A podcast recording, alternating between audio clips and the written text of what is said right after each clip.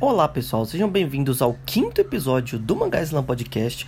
Aqui é o Mauri e eu venho falar nesse quinto episódio sobre um autor. Né? Eu não vou falar sobre uma obra específica, vou citar sobre o autor e inclusive depois eu quero fazer alguns especiais de autor, mas esse é mais para citar o cara porque ele é brabo, na melhor sentido da palavra. O cara é foda mesmo. Vou falar de Junji Ito. Junji Ito, assim, que é um expoente no Oriente da questão do terror, né? Ele tem um terror mais gráfico, um terror mais oriental e um terror assim que me mostrou que eu tinha uma visão errada sobre o que era terror em quadrinhos, né? Eu imaginava que terror em quadrinhos era algo de muita suspense, um negócio mais gore. Assim, não que o Junjito não tenha a parte do gore, mas o Junjito é um cara muito bom no que ele faz. É, a, a questão do terror gráfico dele é muito interessante e assim, eu estou simplesmente apaixonado pelo trabalho de Junji Ito. Mas antes de entrar no assunto principal do cast aí, eu quero comentar sobre algumas coisinhas que eu tô lendo e que eu tô gostando bastante. A primeira delas, Jujutsu Kaisen 10, que eu tô lendo e tá incrível. É, eu sei que já é o volume 11 aí para você que mora em São Paulo, Rio e regiões mais abastadas, né? Eu moro em Goiânia, Goiás, mesmo morando numa capital tal, é, o acesso a alguns números de alguns quadrinhos é meio difícil. Jujutsu chegou na Comic Shop aqui da minha cidade, porém eu né, dei bobeira e acabei ficando sem da primeira remessa. Mas é sempre assim, eles mandam a primeira e depois mandam a segunda remessa e vamos que vamos. Jujutsu 10 tá muito bacana, tô gostando muito do, do que tá rolando na história e, e Passou daquele arco, para quem tá lendo, né? Passou do arco da história do Gojo adolescente e voltou pro presente, sabe? Eu tô gostando muito daquele embate que tá tendo lá no metrô. Não vou citar mais coisas para dar spoiler aí pra galera que tá lendo ainda, mas assim, caramba, como o Jujutsu consegue surpreender, né?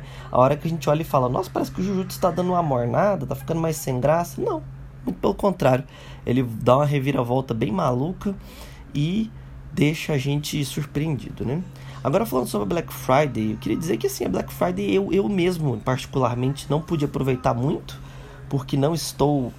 É, tipo assim, eu tava com os recursos de quadrinhos voltados para algumas coisas já, e eu não, tinha, não queria fazer compras por impulso, né?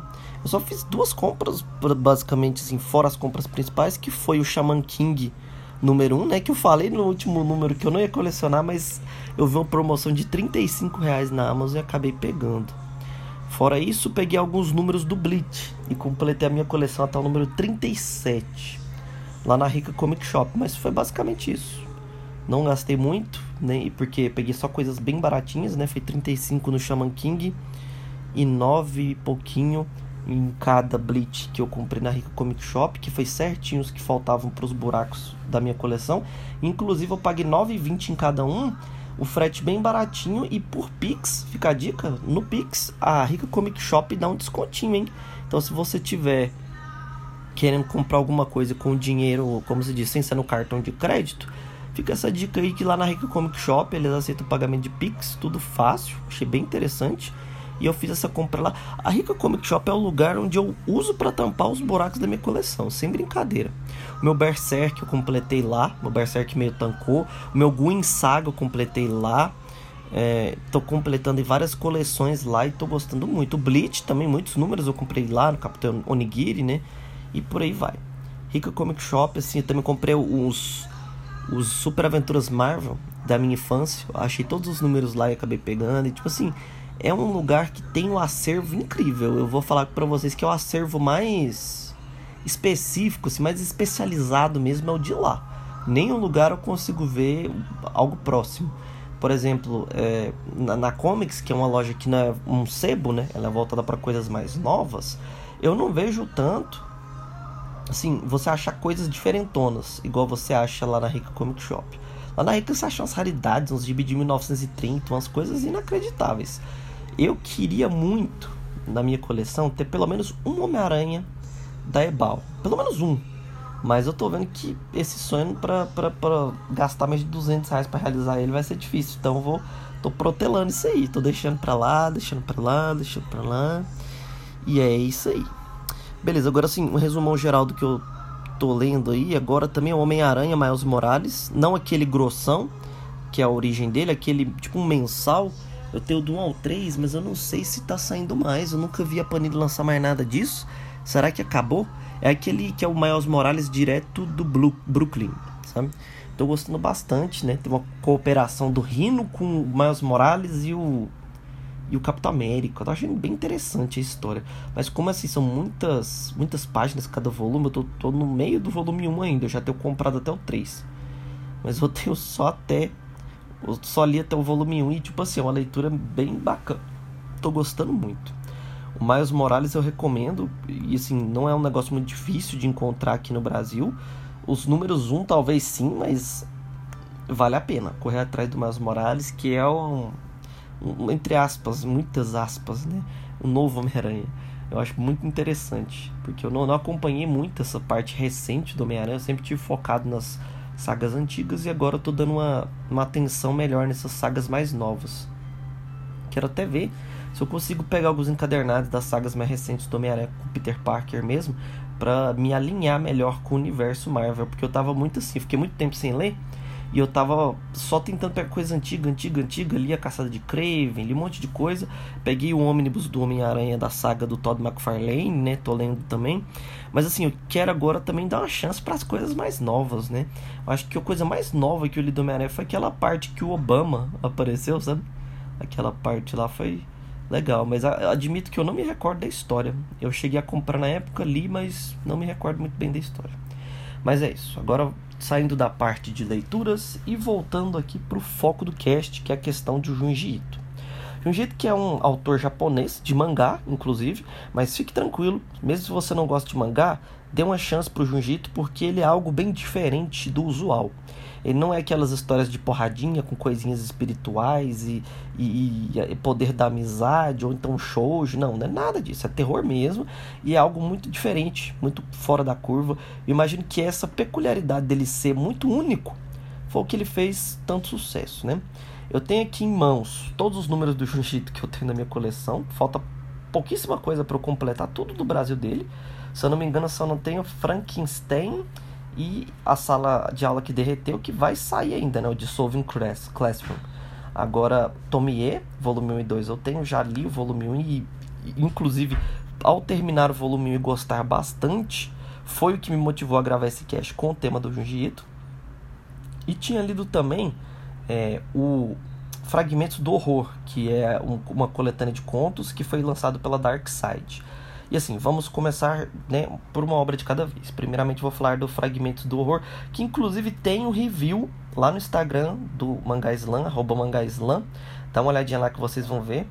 É, esse mangá ele é bem fora da curva, até porque a editora que publicou ele, né, que é a Dark Side, ela não é uma editora que é especializada em mangás, né? Ela é mais especializada em livros e a Dark Side tem a fama de ser uma editora que capricha muito nas suas publicações. E isso fica bem claro quando você pega o material na mão. Porque na capa mesmo você vê o cuidado que eles tiveram com. Assim, eu não sei se essa capa foi pega de uma versão internacional, mas se você tiver ela aí, e, e algo que eu não tinha reparado, reparei agora. Você pode ver que o Junji Ito, que está escrito na capa, ele tem toda uma perspectiva, né? O desenho em alguns momentos fica para frente dele, em alguns momentos fica para trás da escrita, formando uma, uma perspectiva bem bacana, bem interessante, que você vê que o cuidado da editora, né? E, e para quem leu o quadrinho, é, a capa ela é um deleite porque ela mostra vários trechos dos contos, né? Tanto do menino da gola rolê, quanto o do peixe, quanto o da casa com os olhos, quanto o conto da cigana conto, o conto do, dos espíritos dos meninos lá, o conto da mulher que voa lá, que se alimentava do cara, e por aí vai. São várias coisinhas que ficam marcadas aqui na capa, né? A arte é incrível. E continuando aqui na capa, que acredita, tem coisa pra falar dessa capa. Né? Tem toda essa perspectiva, esse trabalho, esse detalhe. Ela tem um verniz localizado que é transparente. Se você abre a edição, né? tô fazendo no podcast, né? Mas é meio ruim, mas assim, vou, vou, fazer porque se você tiver a oportunidade, você vai ver do que, que eu tô falando. Quando você abre a capa, né? Na, na quarta capa aqui tem uma ilustração muito diferentona. Parece até um, uma capa de CD de black metal, daqueles metal, gente metal, os metal espacial bem bizarro, né? É um, uma ilustração com muitas coisas né, de terror, uns monstros, tipo uns, parecendo uns protozoários, uns lombrigas e por aí vai. Essa arte que é o verniz localizado da capa. E se você vai virando assim, você consegue ver contra a luz o verniz localizado em cima da arte da capa, é algo incrível, né? Agora eu vou dar uma olhada aqui só pra gente comentar sobre alguns dos contos que tem no livro, né? Fragmentos do Horror é um livro de contos, um livro não, né? Um quadrinho de contos e ele possui aqui 1, 2, 3, 4, 5, 6, 7, 8 contos. É, distribuídos em 240 páginas com pós-fácil, com o Junjito explicando sobre a obra, né? Sobre o momento que ele estava passando e tudo mais. O primeiro conto é o Futon, que depois que eu li a parte do Junjito eu realmente concordei com ele. Foi o conto mais fraquinho, né? Do, do, do livro. É um conto que basicamente é um, assim como o Junjito sempre faz, né? Para quem não conhece ele é o seguinte: ele sempre costuma pegar é, situações corriqueiras e escalar isso para um absurdo inacreditável. Como por exemplo, esse conto do futon é um conto em que o rapaz estava com medo de sair de dentro do futon. Futon nesse caso é como se fosse aqueles aquelas coisinhas de dormir de acampamento, sabe?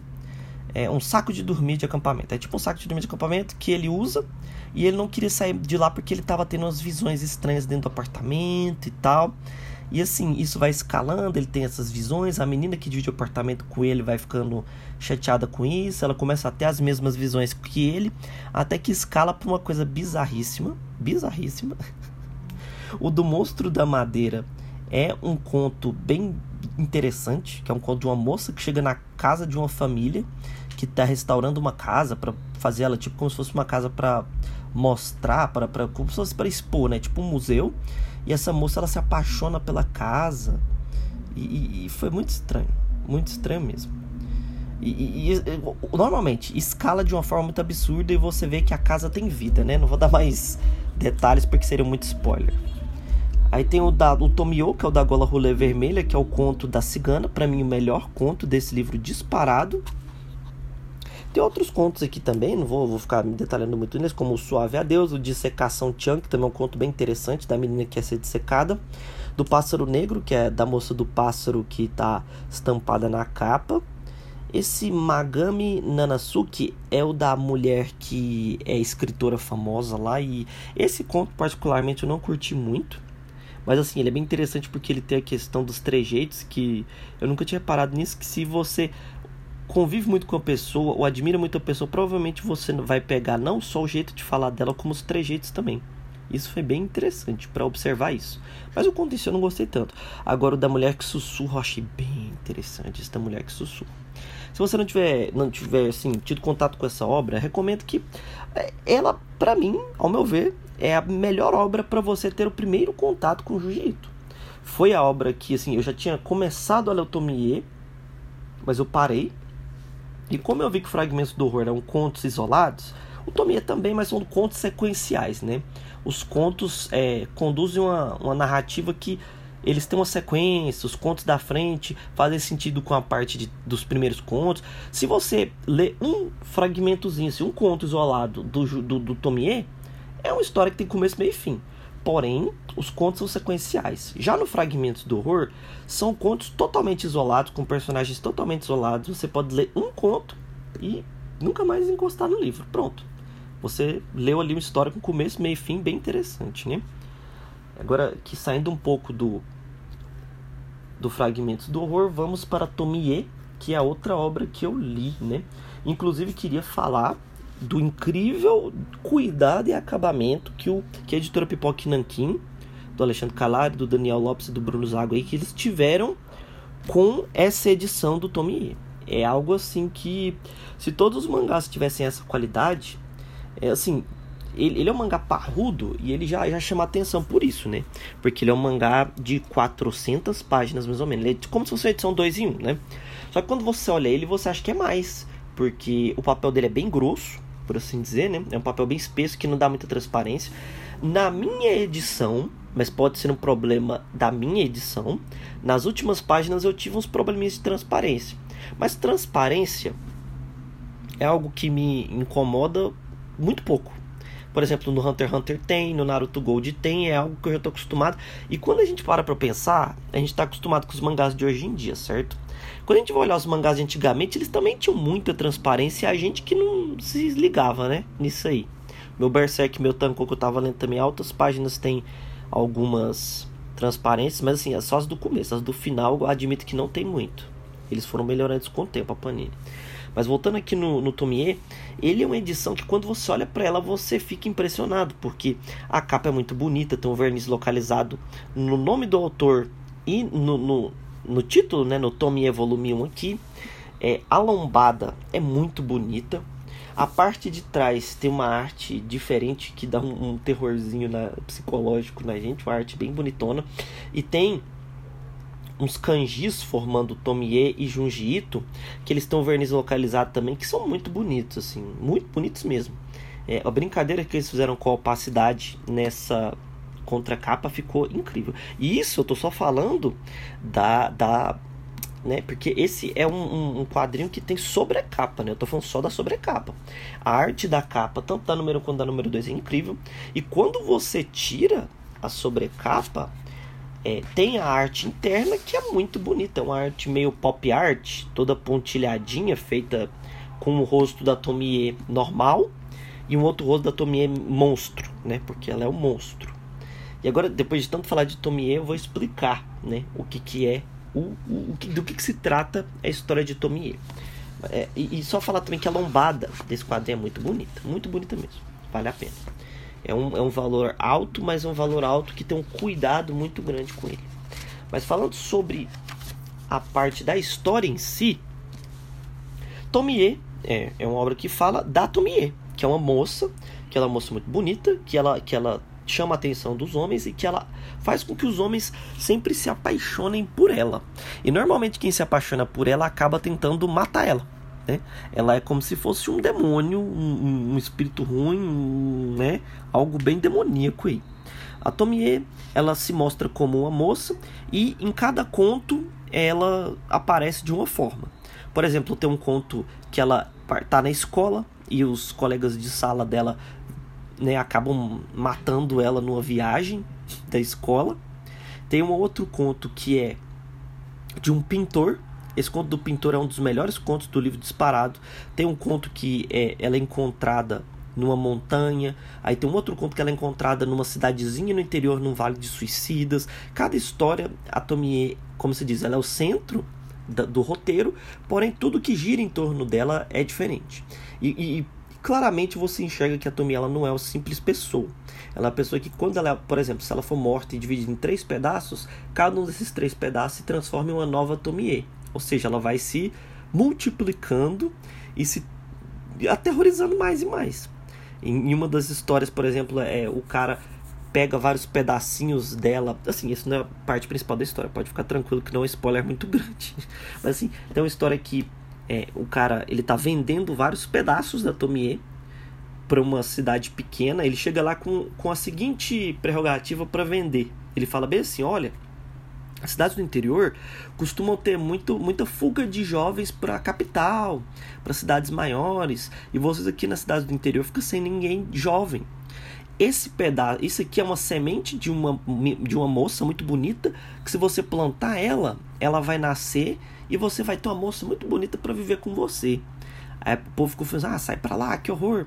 Eles perseguem o cara até que, e, e, assim, ele, ele, se vê atormentado, porque todo mundo da, da cidade começa a perseguir ele, né, com essa história bizarra e mórbida. Até que eles chegam no, no, no alto de uma cachoeira e falam, e aí, você vai sumir daqui ou não? Ele, não, então tá bom, vou fazer isso aqui vou fazer uma sacanagem com vocês apesar do prejuízo. Ele pega a maleta dele que tem, sei lá, uns 10, 15 pedaços de Tomie e joga numa cachoeira e sai correndo. Aí o povo sai para lá, maluco, some daqui. Beleza.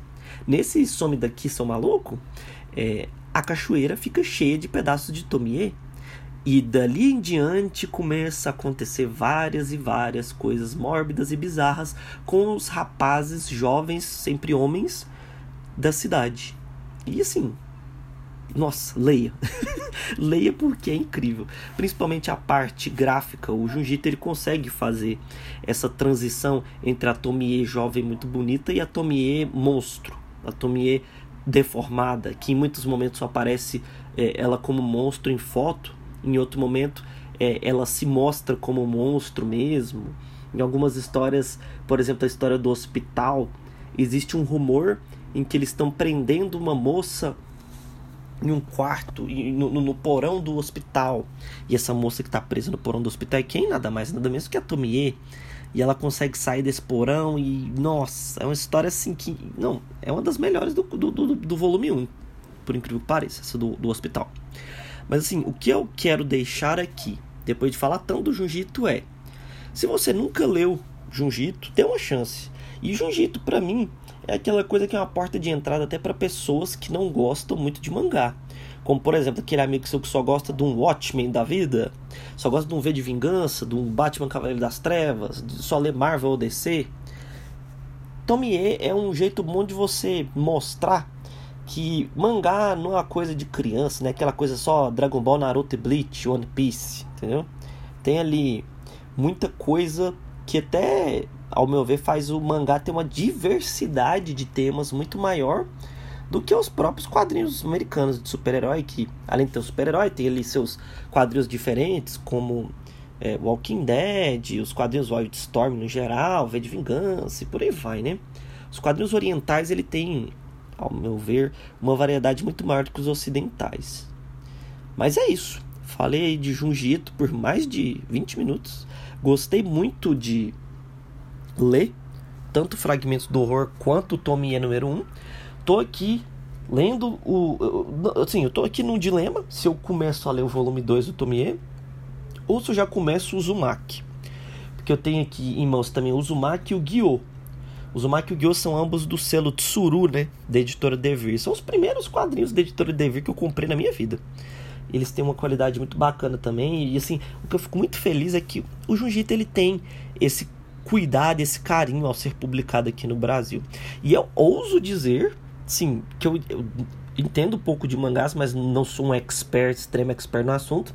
Mas eu ouso dizer que o Junji Ito foi um dos autores mais publicados por editoras diferentes que eu já vi assim, na história, se não for o autor mais publicado por diversas editoras.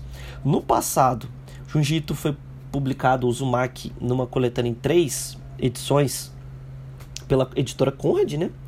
Depois a gente teve o Fragmentos do Horror aí publicado pela Dark Side. E, e agora esse revival aí que tá rolando pela editora Pipoque Nankin, né? Que tem. Revival não, né? Revival do autor, mas sim, por novas obras. Que tá saindo. Tom, saiu Tomie começo do ano, se não me engano, em fevereiro e março. Tomie volume 1 Tomie volume 2. É, Uzumaki nas milésimas reimpressões. Gyo também, que saiu esse ano 2021. Frankenstein, que já está no meu carrinho de compras da Amazon, é, é, algo que é certo de eu pegar, até porque as lombadas batem com Tomie, vai ficar lindo na coleção de lombadeiros safados. e também o Dissolving Classroom, né, a sala de aula que derreteu, já é outro que está ali no meu radar.